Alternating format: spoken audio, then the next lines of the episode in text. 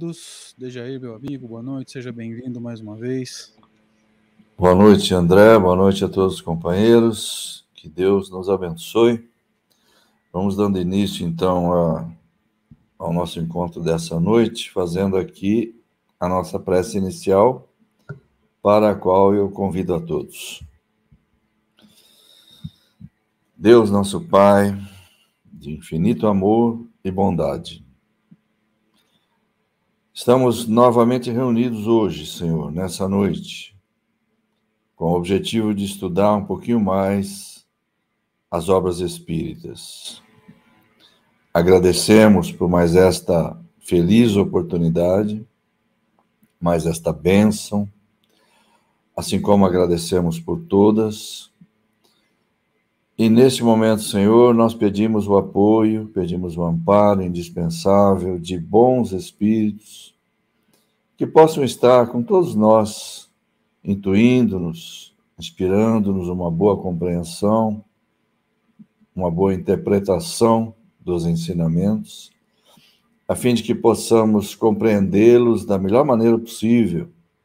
E, assim sendo, que eles possam produzir em nós o melhor resultado possível. Muito obrigado, Senhor. Em vosso nome, nós iniciamos o nosso encontro dessa noite. Que assim seja.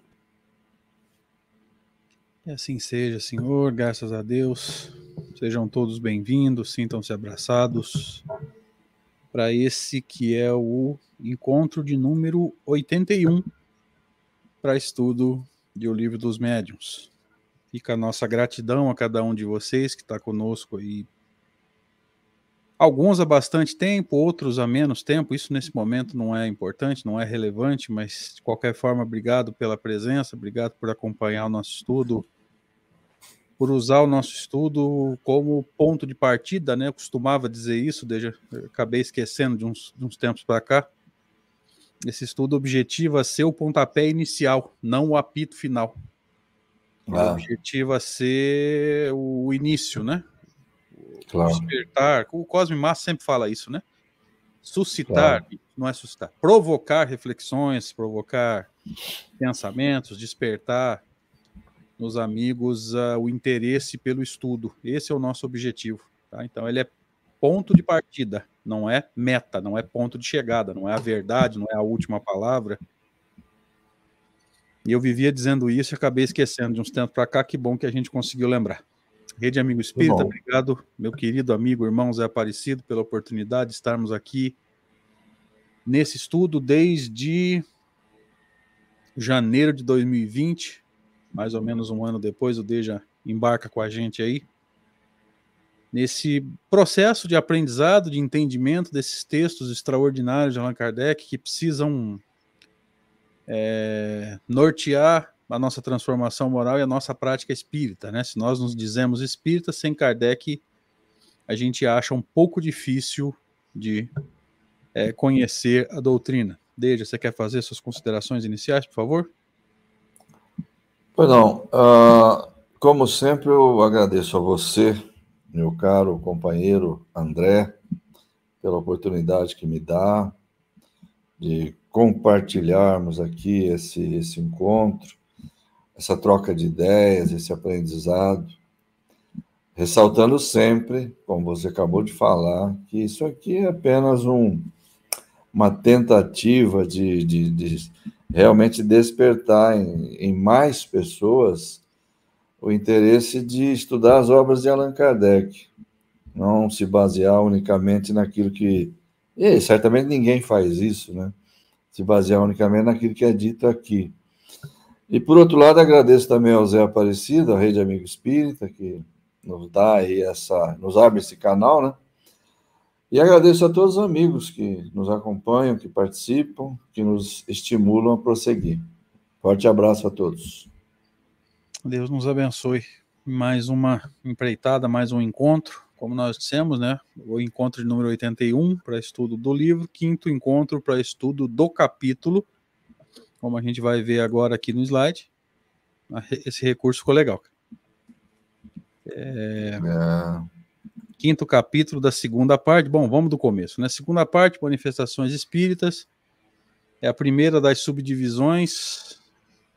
Teoria de todos os gêneros de manifestação, capítulo 5, quinto capítulo da segunda parte, só para deixar claro, a primeira parte tem quatro. É manifestações físicas espontâneas. Então, depois de estudar a teoria das manifestações físicas, tá?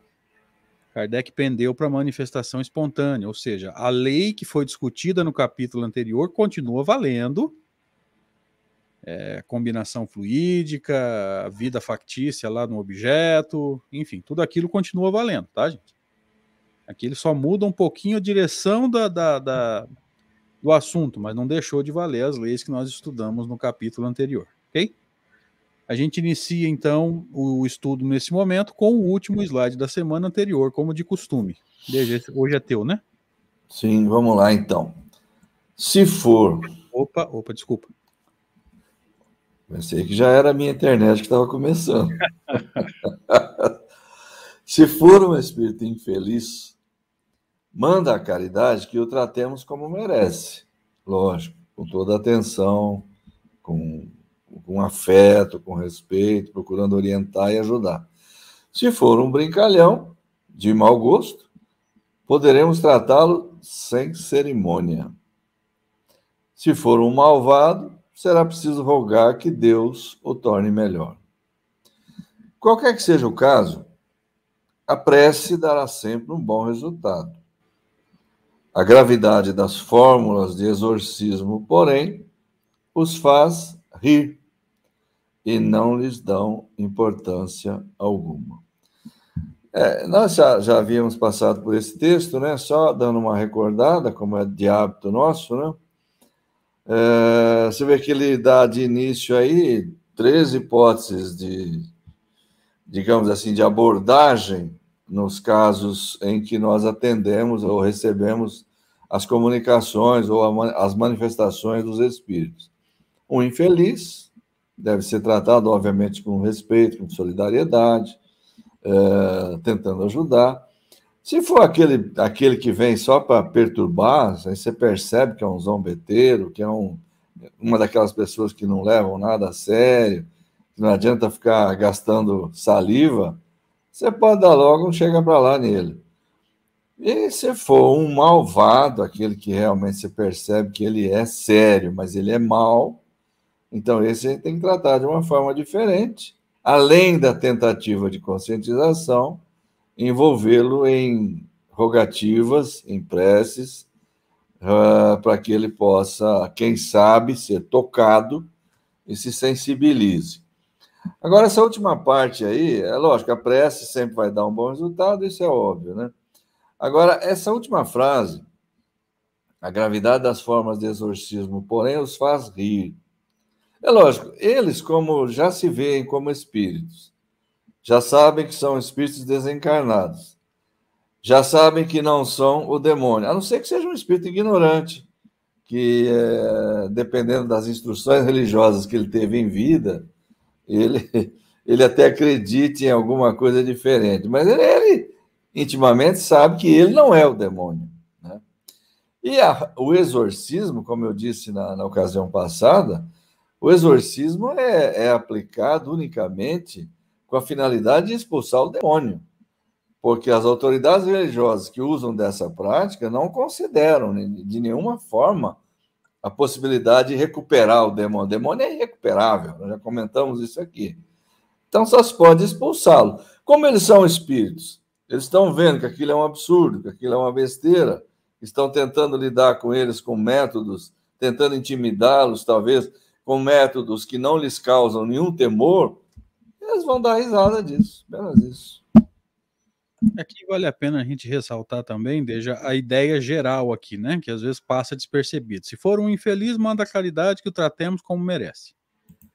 Uhum. Se for um uhum. brincalhão de mau gosto, sem cerimônias. Se for um malvado, será preciso rogar a Deus que o torne melhor. Mas, de qualquer forma, fica a ideia central, que é você adequar o diálogo à necessidade daquele espírito, daquele filho de Deus o que derruba é, não só o exorcismo, mas qualquer teoria, né, Deja, do diálogo pronto, né, de você ter uma fórmula pronta para qualquer situação. Ele sempre precisa ser, ele tem que ser adequado à necessidade. O que nos leva a pensar que o dialogador, o evocador, o doutrinador, enfim, aí você vai usar o termo que você quiser, é, tem que saber ouvir, tem que, tem que estar atento né, a, aquilo que está prendendo esse nosso irmão, esse esse filho de Deus, esse necessitado, a, a dor, né? E está atento, né, com esse essa característica que hoje é, os, os, os, os, estudiosos do comportamento chamam de ouvido proativo ou de ouvir de forma ativa, né? Não é ouvir uhum. passivamente, mas está atento àquele detalhezinho que vai caracterizar como o texto vem dizer aqui, vou voltar lá, como um infeliz, como um brincalhão, como um malvado, enfim.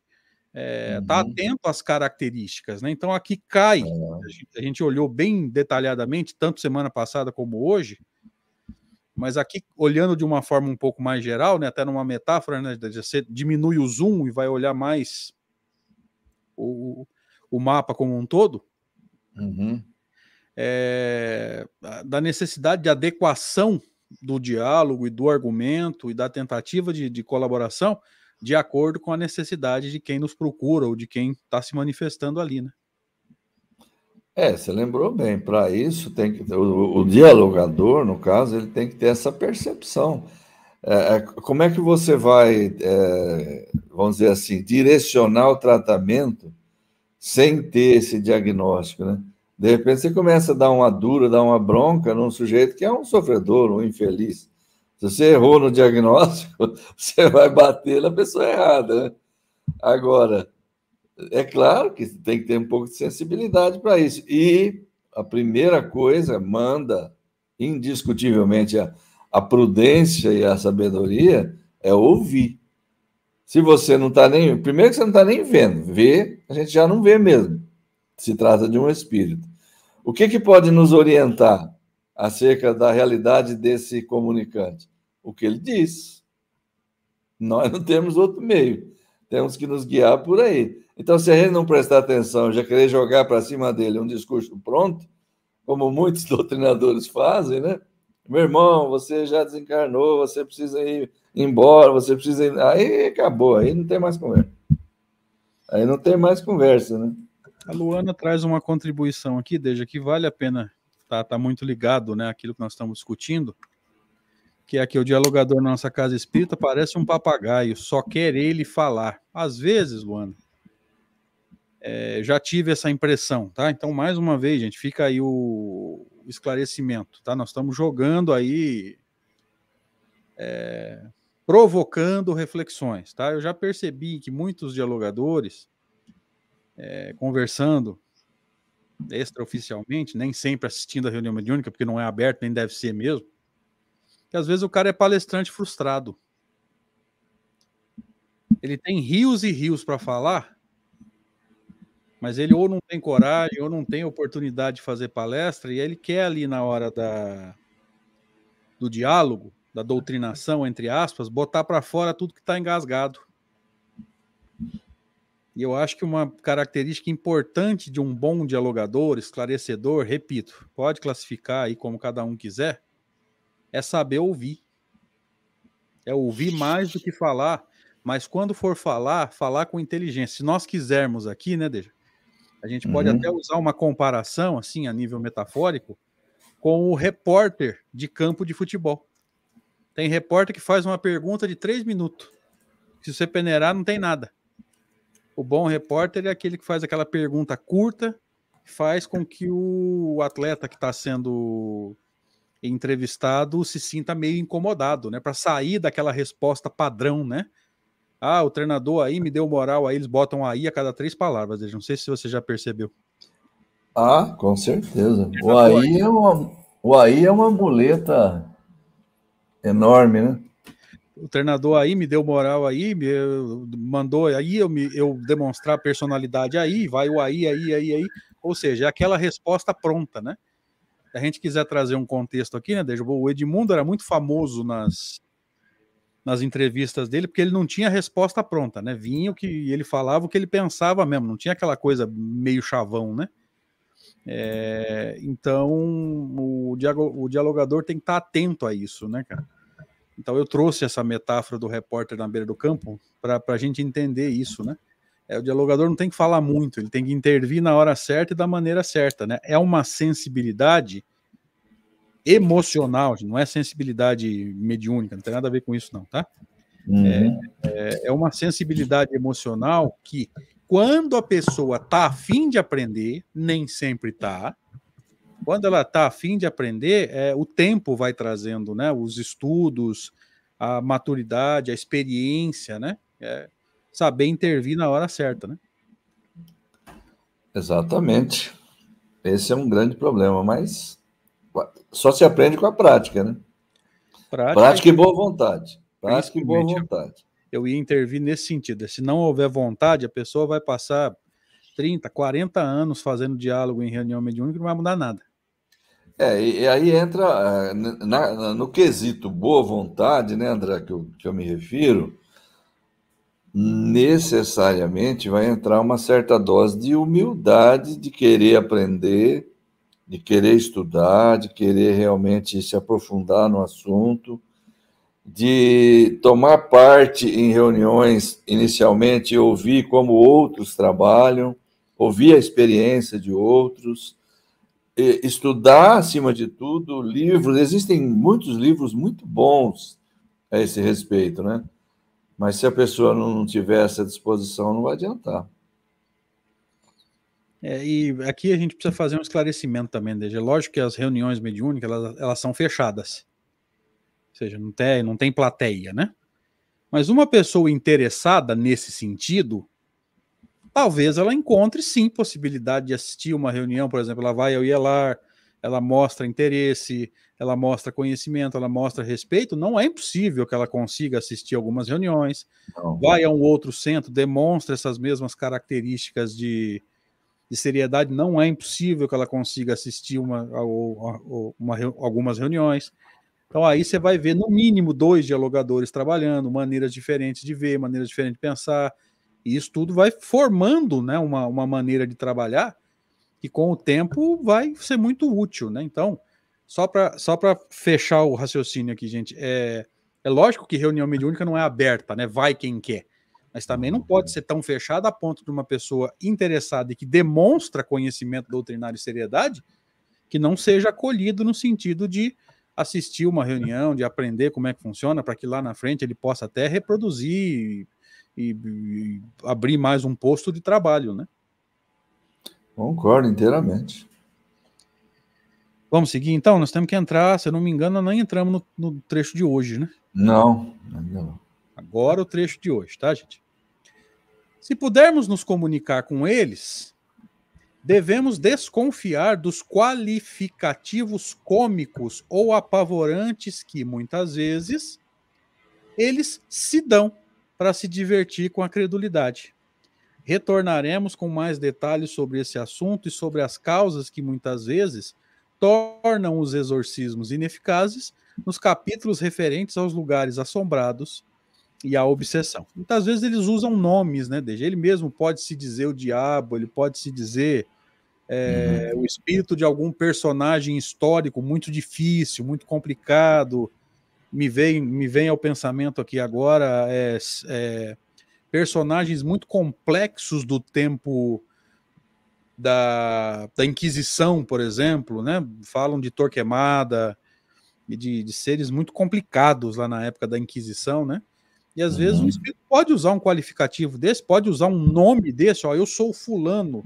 Já ouviu falar de mim lá no tempo da, da Inquisição? Para uhum. assustar, né? Para para meter medo, vamos dizer assim. Né? Então Kardec está dizendo, ó, devemos desconfiar dos qualificativos cômicos ou apavorantes, né? Eu sou o diabo, eu sou um vampiro, eu sou um lobisomem.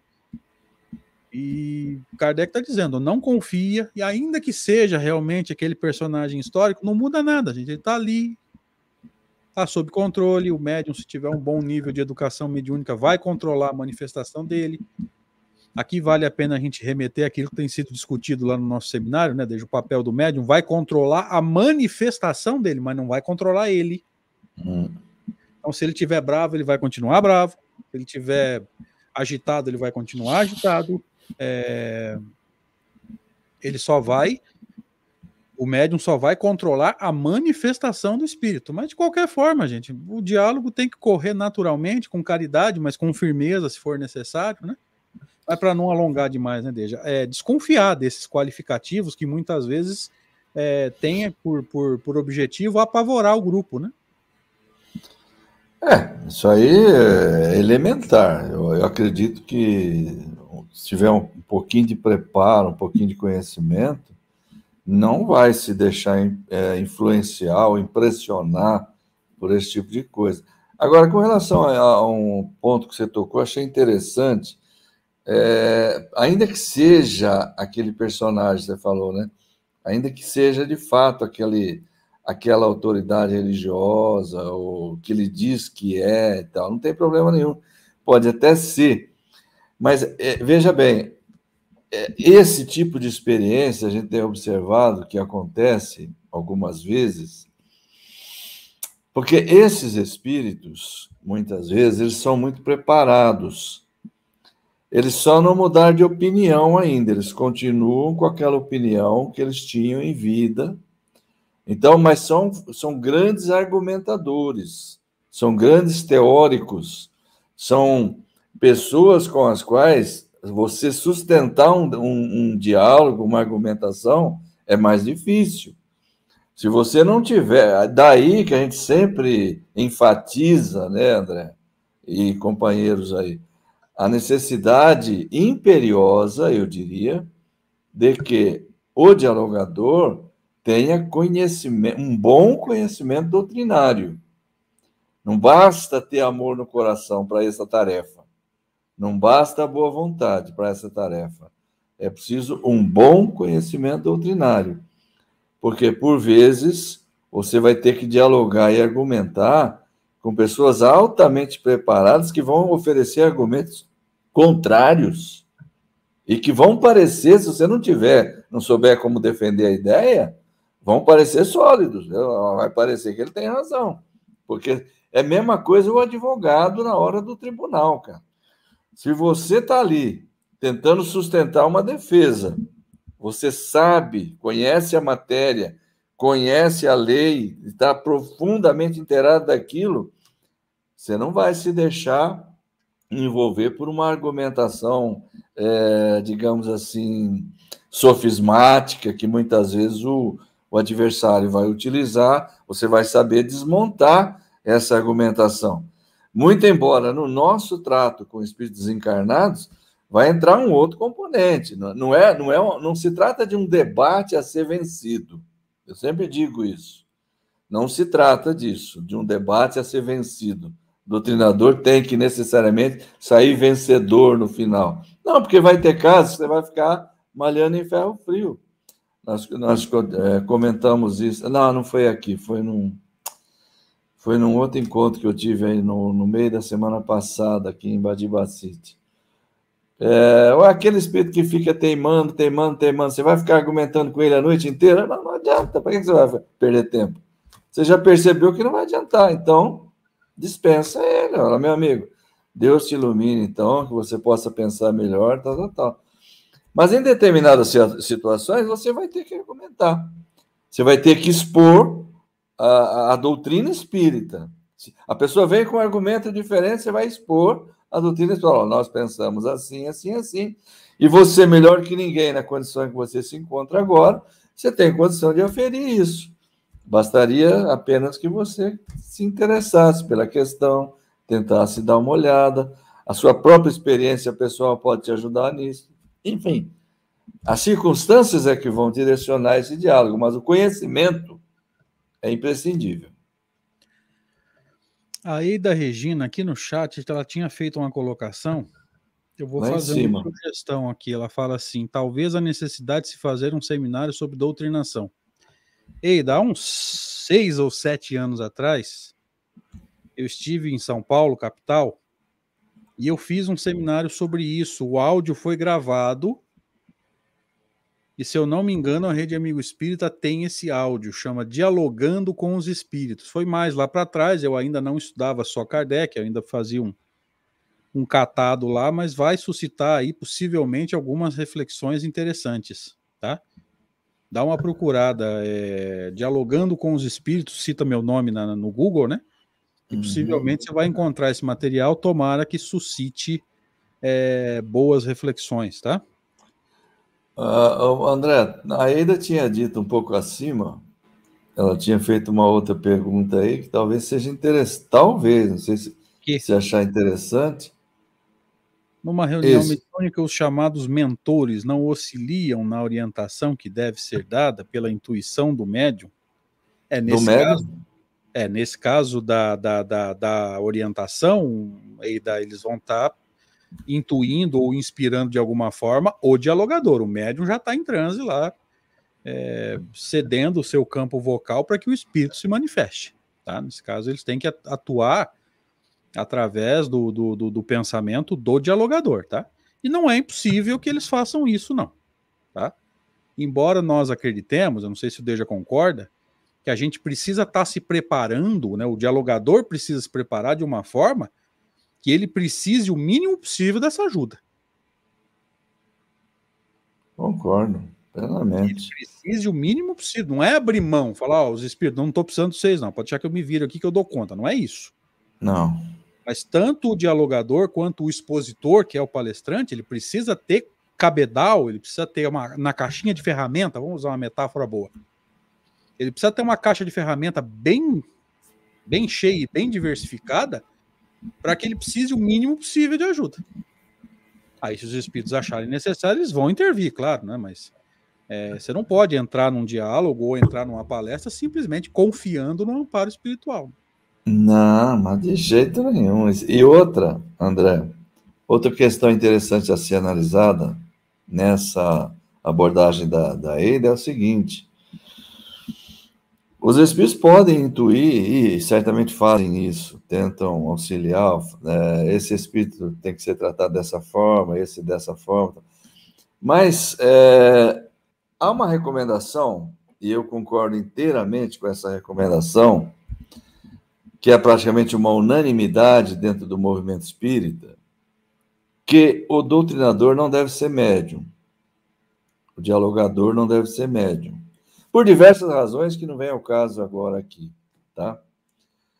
Então, a gente sabe que essas intuições, essas inspirações, essas sugestões de espíritos benfeitores, de espíritos amigos, se dão da forma oculta, oculta. De uma forma ou de outra, você, como dialogador, como doutrinador, poderá ter a ideia de dizer isso ou de dizer aquilo. Mas Daí a você dizer ou não, e como você vai dizer, vai correr muito por sua conta. Daí a importância do conhecimento continua valendo. Porque senão a gente vai entrar no velho problema, né, Deja? Quanto mais eu quanto mais eu me abro e fico esperando os espíritos, menos eu estudo, menos eu, menos eu me preparo, E aí vira aquela miscelânea, né? Porque se eu sou alguém que não me pre... não se prepara ou não me preparo bem, desculpe. Se eu sou alguém que, que não me preparo bem e fico esperando a espiritualidade fazer o que eu deveria estar fazendo, é. eu estou atraindo que tipo de espírito? Estou atraindo brincalhão. E quando a sugestão for feita, né, via pensamento, via inspiração, se eu não tiver um bom cabedal de conhecimento, fatalmente eu não vou fazer, não vou saber fazer a filtragem. Ah, essa André, o que a nossa amiga Andressa está colocando nesse instante aí, André, é exatamente isso. Nosso, nosso esquimó aqui. Quanto mais esclarecido for, mais fácil também vai ser para os mentores passarem a ideia ao doutrinador para ajudar. Alguém já tinha tocado nesse assunto aqui, aqui, ó. A Eida mesmo tinha complementado um pouquinho para trás, ó. Quanto mais Isso. conhecimento, melhor para receber Isso. o amparo espiritual. Quer dizer, é. é diferente um espírito chegar em você e, através do pensamento, lembrar uma coisa que você já sabe, do processo de passar alguma coisa que você não sabe. Ah, muito diferente. Veja, não é um processo mecânico de, de, de, de, de, de físico, de, de, de, pegar uma informação daqui e jogar. Não é isso. Tá? É. Agora, se eu sei, eles lembram. Toca nesse assunto aqui, você já leu. Se eu não sei, eles vão ter que me passar, eles vão ter que fazer o trabalho por mim. Aí tá perdido. E aí esse trabalho de filtragem dá trabalho, porque em geral a gente não se concentra bem, a gente não se prepara bem. É, é outra, é outro, né? Outro processo completamente diferente. É, okay? o diálogo tem que fluir, né? Não é uma coisa que você tem que ficar pensando muito assim. Não, é uma coisa fluente, né? Podemos seguir? Vamos embora. Deixa eu trazer o slide de volta para a tela. Acho que esse é teu, né? É, sim. Agora entramos no item 91. Esses fenômenos, embora executados por espíritos inferiores, os fenômenos físicos, ele está falando, né? São reiteradamente provocados por, provocados por espíritos de uma ordem mais elevada com o objetivo de convencer da existência dos seres incorpóreos e de um poder superior ao homem. Então, de novo, aquela mesma afirmativa que nós já vimos um pouco antes lá, né? Eu segurei para não te interromper. Deixa. Ele reforça, ele reforça aqui o objetivo dos fenômenos físicos. Exato. Vamos lá. Completando a, a, o texto aqui a repercussão que deles resulta, desses fenômenos, né, o, o próprio pavor que causam, atrai a atenção e terminarão por fazer com que os mais incrédulos abram os olhos. Então é isso, ele já tinha tocado nesse ponto anteriormente e agora ele volta a, a enfatizar. Ele bate na mesma tecla, né? Serem provocados por espíritos de uma ordem mais elevada com esse objetivo também, né? Já tem ali aquele espírito que vai fazer para se divertir. Então, o que, que pode acontecer? Além dele fazer para se divertir, alguém pode induzi-lo a fazer alguma coisa, até para que as pessoas possam sentir o efeito disso, ter a sua atenção chamada para isso, prestar atenção, está acontecendo isso, tal que, que, o que, que isso significa, né? Existe, então, alguma coisa fora da nossa. que eh, foge à nossa compreensão aqui, que a gente precisa pensar um pouco, tentar ver, estudar, pesquisar. Né? Então, tem alguma coisa a mais, além, é, além de nós, da nossa ação aqui na matéria. Isso é realmente algo que deve, que deveria, pelo menos, né, chamar um pouquinho mais a atenção e provocar um, uma dose maior de investigações, né? É, veja que ele reiterou, né, como nós dissemos, a, o objetivo, reiterou aquela teoria dele, ó, esses fenômenos, embora executados por espíritos inferiores, isso aqui não Isso. varia. Não varia. São reiteradamente que, se eu não estiver enganado, vai, vai dar a intens, vai dar a conotação de frequentemente provocados por espíritos de uma ordem elevada. Então depende do objetivo. Uhum. Tá? Aqueles barulhos de prato caindo. Bagunça, baderna. São espíritos inferiores? Tem que ser. Agora, provocados por espíritos superiores, nesse caso eu acho difícil. Mas nós estudamos aqui, não que seja impossível também, né, Porque às vezes não. o objetivo de um espírito mais evoluído pode ser também o de fazer o que ele está falando aqui, né? De abrir os olhos uhum. do incrédulo, né? Então, às vezes, é, por mais que o meio seja estranho, vamos dizer assim, o objetivo é bom. Mas é. vamos nos lembrar que há duas, duas semanas atrás, dois encontros atrás, nós estudamos, né, Deja, inclusive o caso do próprio Kardec com relação ao espírito de verdade. Uhum. E usava de um espírito menos evoluído para fazer o barulho de pancadas lá. Então veja, tudo depende do objetivo, tá? Sim. Quem vai manipular o fluido e provocar o movimento do objeto, o, barulho da pancada é sempre um espírito menos evoluído, tá? Por combinação fluídica, como nós já estudamos.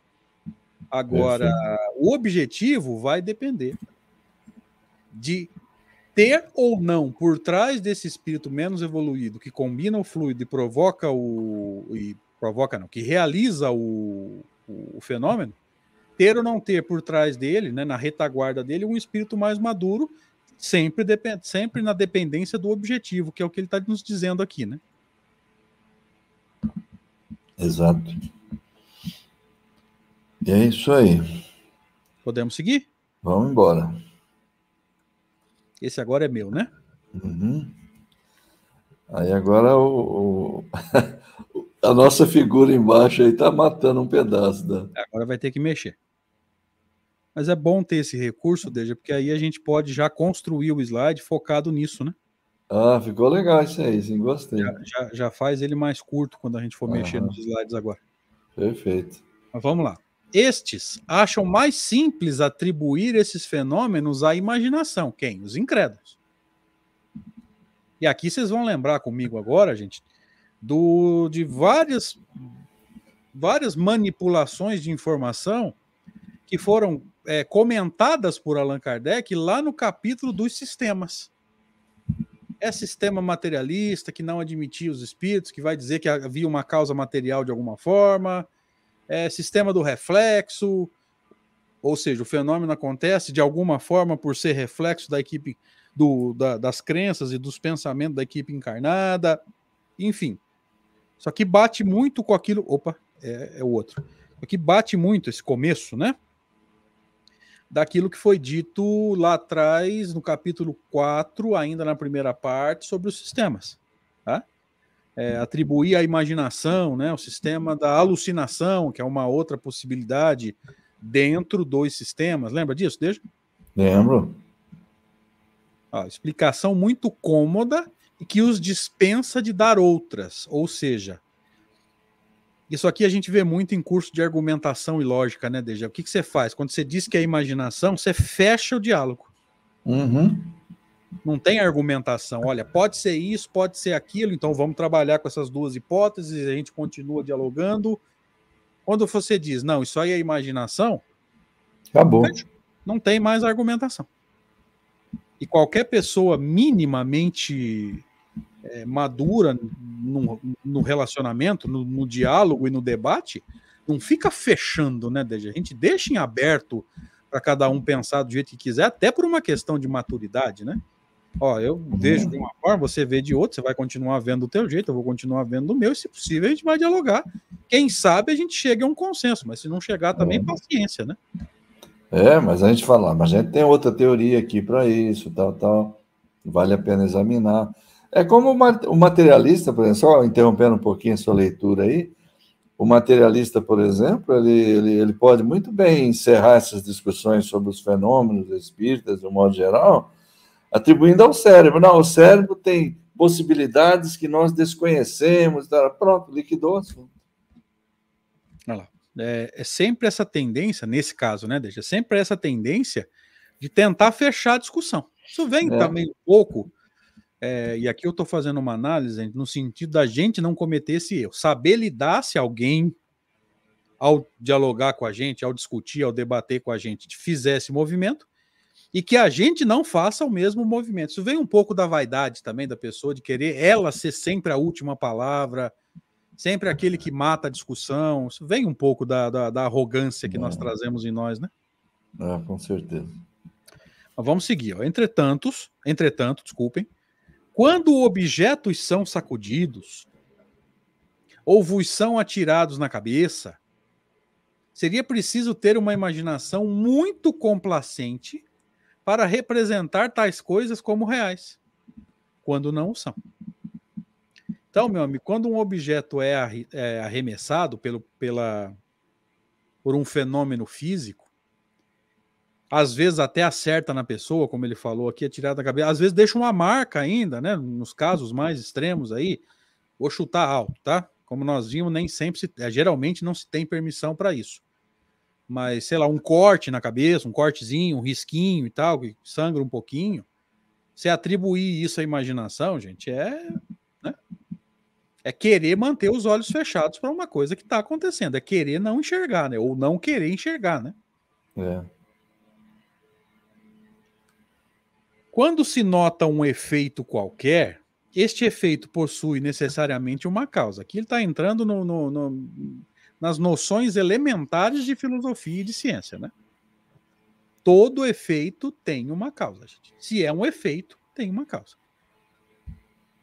Se uma observação fria e calma, isenta, nos demonstra que esse efeito independe de qualquer vontade humana, entenda que aqui a palavra humana está no sentido de encarnada. Uhum. De qualquer causa material, lembra? Descartou as causas materiais, você começa a pensar em causas espirituais. Yeah. É. Se, além disso, nos dá sinais evidentes de inteligência e de vontade livre, o que constitui o sinal mais característico, somos forçados a atribuí-lo a uma inteligência oculta. Então é uma frase longa, mas ela é. traz uma profundidade aqui bem interessante. Vamos analisar isso aqui com calma. Quando se nota um efeito qualquer, agora ele vai começar a dar características. Esse efeito possui necessariamente uma causa. Acho que, se não me engano, isso é é discutido no livro dos Espíritos, né, Não existe efeito sem causa, né? É um, um axioma, aquilo que se chama de axioma, né? É um ditado. É aquilo que geralmente é, geralmente é aceito sem necessidade de comprovação, né? Acho que é tranquilo para a gente entender. Existe efeito sem causa? Não. Se ele é efeito, você tem que. Você vai poder remontar a causa, tá? Isso aqui é elementar na chamada filosofia da ciência, tá, gente? Isso. Se uma observação fria e calma, aqui na, é, esse fria e calma já daria seria objeto de um diálogo longo, né? Fria e calma no sentido de ser isento, desprovido das nossas crenças pessoais, se possível. E não esquece desse detalhe, gente. Lá na introdução do estudo da introdução ao estudo da doutrina espírita, aqueles textos extraordinários de Kardec lá antes dos prolegômenos, Kardec vai trabalhar essa questão, tá? Não se deve estudar doutrina espírita com os tais preconceitos, ou seja, as ideias preconcebidas. Por quê? Porque se você estuda doutrina espírita com ideias preconcebidas, você não vai entender o texto, você vai ficar procurando argumentos para suas ideias. Então você já não está estudando, você está tentando comprovar o que você já sabe. Sim. E quantas vezes a gente vê isso, gente? Malabarismos entre aspas, filosóficos. Por que, que eu coloquei entre aspas? Porque não tem nada de filosofia. Você percebe nitidamente que é manipulação de informação. É uhum. É tentar montar um quebra-cabeça com peças de vários jogos, você encaixa as peças ali, mas você vai olhar o desenho e não tem nada.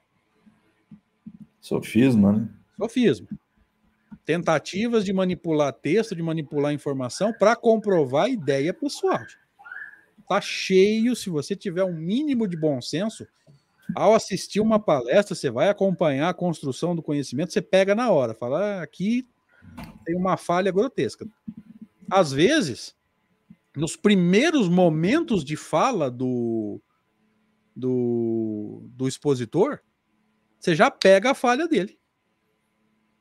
Já aconteceu muitas vezes. Uma vez fizeram uma, uma live a respeito de um tema meio polêmico e a live defendia uma ideia que particularmente eu não concordo. Não vou citar nome, por respeito ao expositor e por respeito àqueles que acreditam ou não na tese. Veja, logo uhum. nos primeiros minutos eu já percebi a falha de argumentação dele. Dali para frente, tudo que foi construído em cima disso cai. Por quê? Porque o alicerce é mal feito, o prédio não para de pé. É, não tem jeito. Aí eu te mandei isso ainda. Depois, na, na hora que acabar aqui, se você quiser, a gente toca nesse assunto. Eu adoro falar isso, desde porque aí o pessoal fica extremamente curioso, né? O que, que será que esses dois vão conversar depois? Ali a Marlene está dizendo que o chat está tá me tapando. Que Mas jeito será? Tá não sei, eu não. Aqui não. É, não entendi essa também não. Aqui não. Mas vamos lá, vamos voltando aqui. Vamos lá. Essa observação fria e calma, ela nos remete a isso, gente, a esse bom senso, essa capacidade de abrir mão da nossa vaidade, do nosso orgulho de querer estar certo, ou seja, vamos olhar o que está acontecendo, não como eu interpreto o que está acontecendo, né? Sim. Nos demonstra que esse efeito independe de qualquer vontade humana, ou seja, que nenhum encarnado provocou ou mesmo possibilitou esse, esse efeito. Vai, vamos usar o termo que Kardec está usando e de qualquer causa material, ou seja, descartou-se possíveis causas materiais. Lembra que nós já discutimos isso, gente? É, madeira, o vento. Vento, madeira estalando, pode ser vento, pode ser calor, pode ser frio, tá dilatando. Pode ser tá... o gato, né? É, o gato, insetos, enfim. É, tudo aquilo que a gente vem discutindo ao longo do tempo. Descartou todas as possíveis causas materiais, causas físicas. Se Além disso, nos dá sinais evidentes de inteligência e vontade livre, que é aquela coisa, gente, ó. Vamos convencionar, tá batendo ali na parede, ó. Uma pancada é sim, duas não. Gente, não venha me dizer que inseto, é, o vento, é, dilatação de madeira, dilatação de, de metal, vai responder uma sim, duas não, conforme a vontade que eu vou perguntando. Ah, de jeito nenhum. Tá? Ó, efeito esse axioma também é extraordinário, né? Ele é talvez um dos mais importantes da ciência espírita, gente. Efeito inteligente reflete causa inteligente, tá? Causas materiais não podem agir com inteligência, eles vão respeitar leis físicas, eles vão, o fenômeno vai ser é, regulamentado ou regulado por leis físicas, tá? Não pode ser inteligente, não. E aqui, se a gente quiser, a gente dá mais um salto, né? Porque é, leis físicas não têm inteligência e não têm livre-arbítrio. Se você estudou a primeira parte do livro dos Espíritos, você entendeu isso. Que é uma parte importantíssima que fundamenta todo o restante da doutrina espírita, por isso que é a primeira parte. E é uma parte que a gente deixa um pouco de lado, gente. Espírito tem vontade, matéria não tem vontade. Espírito tem livre-arbítrio, matéria não tem livre-arbítrio. Matéria é regida por leis físicas, por leis materiais. Se você uhum. não entendeu isso, cara, você já tá meio boiando. É por isso que a gente vai ver tanta coisa aí que não tem pé nem cabeça, falando que o perispírito tem vontade própria, que o perispírito pensa. Por isso que a gente pegou lá trechos da palestra do Cosme Massi, né, deixa? Cortou uhum. lá os, os, pedacinhos, fez os cortes e é. colocou no canal lá e muitos deles a gente saiu esparramando, inclusive pelo WhatsApp. Essa, é interessante, você lembrou, só cortando um pouquinho, André, você lembrou um ponto que eu, eu essa semana mesmo, semana passada, aliás, estava fazendo umas pesquisas aí em algum, alguns outros livros, como você fez aí, você falou que fez naquela época você estudava outros, outras obras além de Kardec para falar sobre doutrinação, né? Eu também peguei algumas coisas aqui essa semana de, de alguns livros interessantes, que eu acho interessantes, fora do, do Kardec, mas que dão orientações práticas, né? Na, na questão da, das, das, reuniões mediúnicas. Comportamento do médium, doutrinação, essas coisas. Né? E tem uns que são bons, né? Tem umas orientações boas. Vou te interromper. O Diálogo com as Sombras é um livro extraordinário. Diálogo com as Sombras, é. Tem o da Terezinha Oliveira, que eu gosto também, chama-se Conversando com os Espíritos. Tem uma coleção da Terezinha Oliveira sobre doutrina espírita, que tem nessa coleção de, de sete volumes, tem três que tratam de mediunidades. É, são coisas muito interessantes que tem ali. Mas o que eu queria dizer é o seguinte: como você falou o negócio do perispírito aí, esses conceitos, eles ficaram tão enraizados, tão profundamente enraizados dentro do movimento espírita, que a gente vê pessoas que a gente respeita, que são bastante, até bem aderentes a Kardec, como é o caso da finada Terezinha, que eu gostava muito dela. Mas eu estava vendo uma coisa que eu estava estudando aqui para levar para Badi na, na, na quarta-feira, e num dado momento lá, é, eu falei, pô, ela não tem pontos de discordância com Kardec, mas aí eu comecei a achar. E o primeiro que eu achei foi a memória no perispírito. Isso é coisa que todos eles vão falar. Todos eles vão falar. Impressionante. Perispírito registrando, guardando, é. É, mostrar, porque eu, é. né, a gente foi formado, 90% de nós, é. vamos falar português fácil. 90% de nós foi formado estudando muito mais determinados livros aí do que Kardec. Sim. É por isso que a gente está encontrando tanta dificuldade ao pregar Kardec e falar, gente, perispírito não pensa, não registra, não tem memória. O pessoal entende errado, porque leu no livro tal lá que cada mancha, mancha negra no perispírito é. era um aborto. Pô, ó, o perispírito está registrando experiências, isso não pode estar tá acontecendo. Isso é falha doutrinária primária, tá? É, cérebro perispírito, perispiritual, é, enfim, a gente foi formado, a maioria de nós foi formado doutrinariamente estudando esses livros, gente. Isso vem como verdade. Estudar Kardec significa posicionar-se contra isso. Muitas vezes né, há necessidade de posicionar-se quando a gente vem a público, igual a gente está fazendo aqui. E eu estava vendo uma entrevista do Leandro Carnal agora há pouco, desde que você entrou no, na, na, plataforma aqui, eu estava vendo lá no. Eu ouvi um pedaço. No, no Rafinha Bastos, que é um cara que eu gosto muito, acho ele muito inteligente, muito divertido. Leandro Carnal vai dizer o quê? Se você está se destacando, é como se você fosse o prego mais alto. O prego mais alto, ele leva a martelada até quando o martelo não é para ele.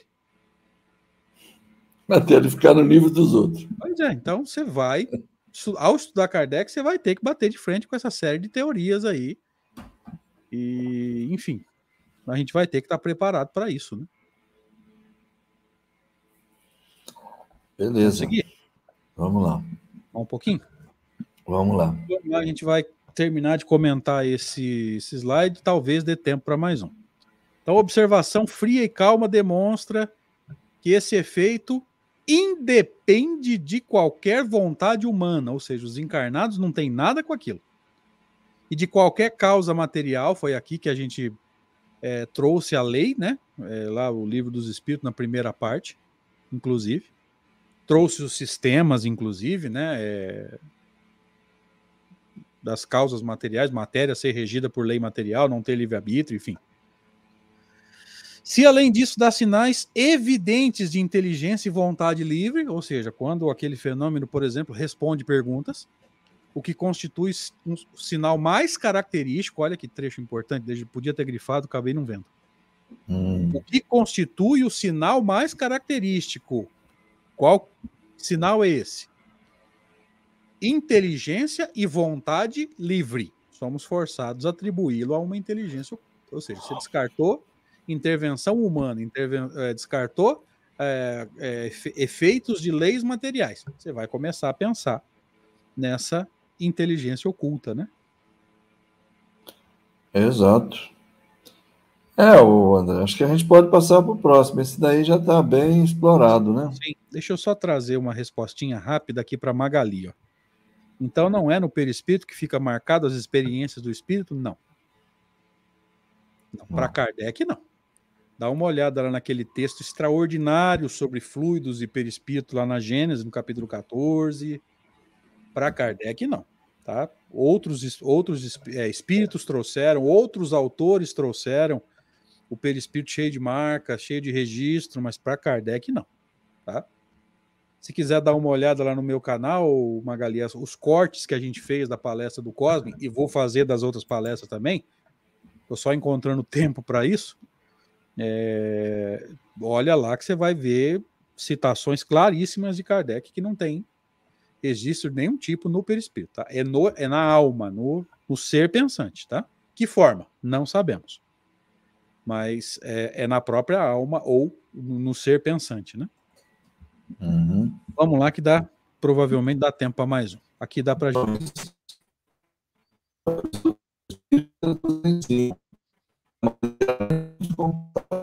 De falso, tudo exagerado nos fenômenos dos quais não nos damos conta. Veja que coisa interessante, né? Veja, deixa eu te interromper só um segundo. É, eu ia perguntar se era só para mim, mas a tua a tua leitura ficou robótica até na, na última vírgula. Você pode ler de novo? Vamos lá, então. É, para mim aqui estava normal. Ah, eu ia perguntar se era só para mim, achei que fosse a minha internet, mas a Eida já nos deu aqui a, a o posicionamento dela. O Márcio também. Lê de novo, por favor. Então vamos lá. Que seres misteriosos são esses? Tá indo bem? Tá, agora tá normal. É o que os estudos espíritas nos ensinam, da maneira menos contestável, pelos meios que nos dão de nos comunicar com eles. Esses estudos nos ensinam ainda a distinguir o que há de real, de falso ou de exagerado nos fenômenos dos quais não nos damos conta. Agora foi. Agora foi, normal. É, gozado. Câmera lenta. Não, ficou legal. até legal, uma voz robótica, parecia o Robocop. que será, Ó, a internet tem dessas coisas, né? Tem. A minha, a minha então. Oscilaçãozinha rápida ali de momento. A minha, então, supera quaisquer expectativas. Que seres misteriosos são esses? Pô, são os espíritos. Mas aí o que, que ele vai responder? Os estudos espíritas nos ensinam isso da maneira menos contestável. Por quê? Porque nos oferecem, porque nos ensinam, porque nos mostram, nos proporcionam meios de nos comunicarmos com eles. Meios esses indubitáveis, incontestáveis, né? insofismáveis. Né? O problema é o seguinte: é que o Kardec sempre falava. Você chegar e falar isso para uma pessoa que não sabe nada de espiritismo, mas como é que você sabe essas coisas? Ah, foram os espíritos que disseram. Ah, ele vai falar, ah, mas isso aí é... Como que o espírito falou isso? É, não prova é nada. É claro, a coisa mais fácil de, de para quem não estudou é dizer que isso não, não existe. A partir do momento que a pessoa estudou a, a ciência espírita, que ela avançou pelo menos um pouco, demonstrou. Porque por isso que o Kardec sempre falava que o espiritismo você não aprende em meia hora. As pessoas vinham contestar, ah, Pô, mas não dá para explicar isso aqui em uma hora, em duas horas. Como é que eu posso ter certeza que são espíritos que estão falando? Como é que eu vou explicar isso para uma pessoa em meia hora, em uma hora? Não dá. Tem, tem rios de material escrito sobre isso. É, a teoria está toda aí disponível. Então, quando nós falamos que os espíritos disseram, nós estamos falando porque nós temos certeza disso. E por que, que nós temos certeza? Porque nós estamos é, escudados, amparados, alicerçados num, num método de trabalho que foi elaborado ao longo de muito tempo de experiência.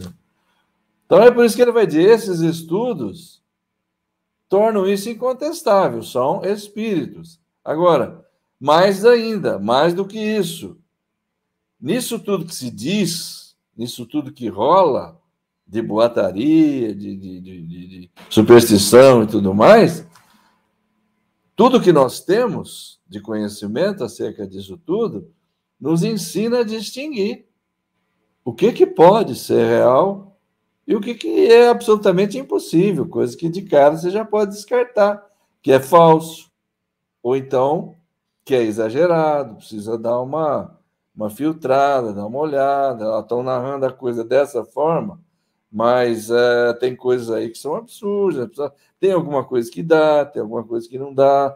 Agora, nós temos condição de aferir isso.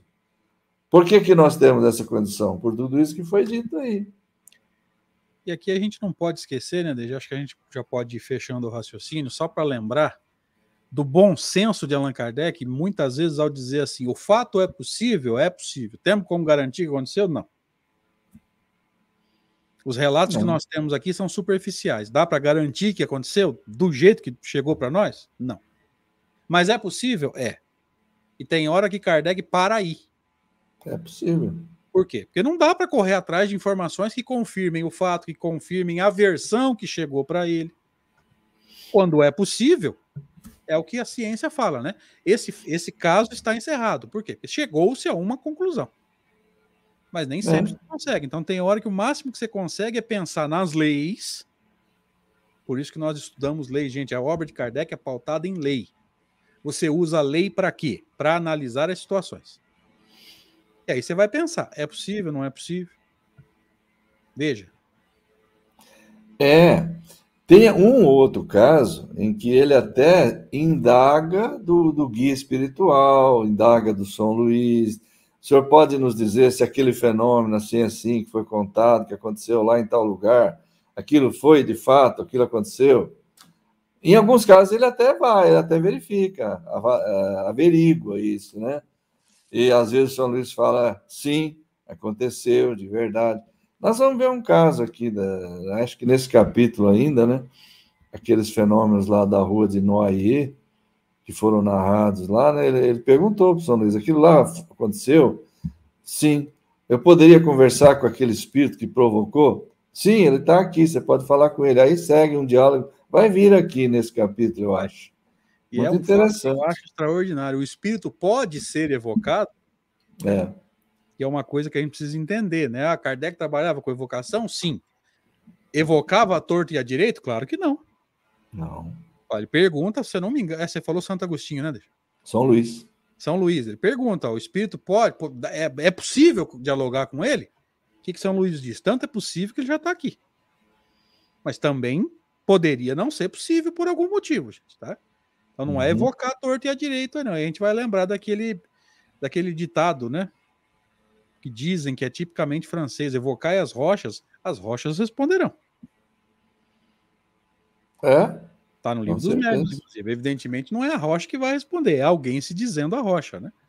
Mas, enfim, se você evoca com credulidade extrema, você vai ter problemas, né? É, teve alguém lá que ingenuamente evocou a, a passarinha, mãe do passarinho que tinha caído do, do ninho lá, não sei onde, ela respondeu, né? Pintacilgo, né? Uma, é, não lembro, não me lembro. É de um pintacilgo, se não estiver enganado. É. Podemos encerrar, né? Sim. Deja, faz as suas considerações, por gentileza. Eu quero fechar, como de costume, agradecendo a você, André, agradecendo aos amigos pela oportunidade que nos dão aqui da gente aprofundar um pouquinho mais esses estudos. A cada semana a gente vai aprendendo alguma coisa que ainda não tinha compreendido tão bem assim, né? E a gente vai, dessa forma, isso vai nos ajudando também no nosso esforço aí de, às vezes até de mudança de alguns conceitos, algumas coisas. Então, muito obrigado. Obrigado à Rede Amigo Espírita e que Deus nos abençoe e com, vamos dizer assim, se tudo correr bem, eu não vou dizer se Deus quiser, porque querer ele até quer, né? O problema é que nós temos que resolver nossos problemas aqui, não é ele que tem que resolver, né? Se a internet permitir, vamos falar, essas palavras são bem proféticas. Se a internet permitir, sábado estaremos aí às 20 horas com a revista, de novo. Deus quiser. Olha eu, no, no Deus quiser, deixa eu. é meio instintivo isso, né? É, costume. É, obrigado, gente. Deus abençoe a todos. Uma semana de paz, de, de aprendizado, realizações e reflexões. Abraço, Deus abençoe e até mais. Musiquinha. É, na hora que você precisa, você nunca acha. Uhum.